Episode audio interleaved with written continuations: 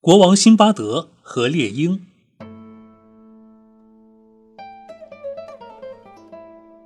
相传有一个叫辛巴德的波斯国王，喜欢游览名胜古迹，喜好狩猎，尤爱带着飞鹰走犬外出打猎。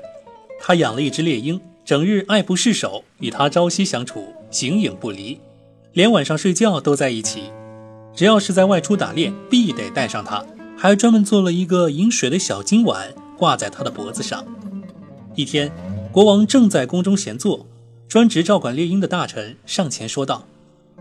时代之王，现在正是出猎的好时候啊！国王一听，正中下怀。做好准备后，他手驾猎鹰出宫上马，来到一个河谷。众人刚刚围下猎网，冷不丁，一只羚羊便窜入围网内。国王大声喊道：“羚羊从谁那儿跑掉，我就要谁的脑袋！”兵士们立即围成一圈，慢慢向猎物靠拢。谁料那羚羊三蹦两蹦跳到国王面前。猛然站立起来，抬起的两只前蹄放在胸前，仿佛在向国王致敬行礼。国王下意识地低了一下头，羚羊趁机用力一跳，越过他的头顶夺路而逃，一溜烟儿的向荒野跑去。等国王回过神来，看看前后左右，发现兵士们都在那儿挤眉弄眼、交头接耳，便问大臣他们在嘀咕什么。大臣回答：“啊啊，陛下。”他们在议论您刚才说的“羚羊从谁那儿跑掉，我就要谁的脑袋”的那句话。哼，我用自己的脑袋发誓，非把这只羚羊逮住不可。国王说完，放出猎鹰，纵马朝羚羊逃跑的方向追去。猎鹰率先追上羚羊，用自己的翅膀奋力扑打羚羊的眼睛，直打得它两眼发黑，晕头晕脑的在原地打转。国王旋即赶出，抽出利剑，将羚羊刺翻在地，继而下马宰杀剥皮，最后把猎物挂在自己的马鞍前。这时正是天气最热的时候，火辣辣的太阳烤得国王和他的坐骑口干舌燥。可这荒郊野地一点水也找不到。国王环顾四周，发现不远处有一棵树，隐约看到一股浓稠的像水一样的东西顺着树干向下滴淌。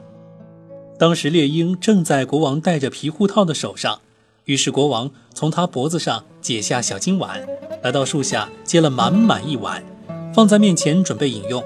不料猎鹰扑棱了一下翅膀，把碗打翻。国王以为他太渴，想先喝，于是又接了一碗递给他。谁想他再次将碗打翻，国王又接了第三碗，送到他的马的嘴边给他喝，猎鹰还是把碗打翻在地。国王心头火起，忍无可忍地喝道：“该死的东西！老天要惩罚你这最晦气的鸟！你不让我喝，不让马喝，自己也不喝，真是成事不足，败事有余，留你何用啊！”说完，拔出剑，斩断了猎鹰的翅膀。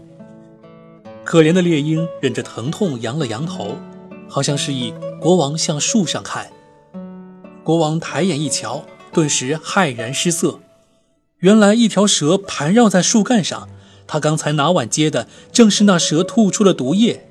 国王顿时醒悟，知道自己错怪了猎鹰，不该砍掉它的翅膀，心中追悔莫及。他骑上马，垂头丧气地返回当初下猎网的那个地方，无精打采地吩咐御厨把羚羊拿去烹烧。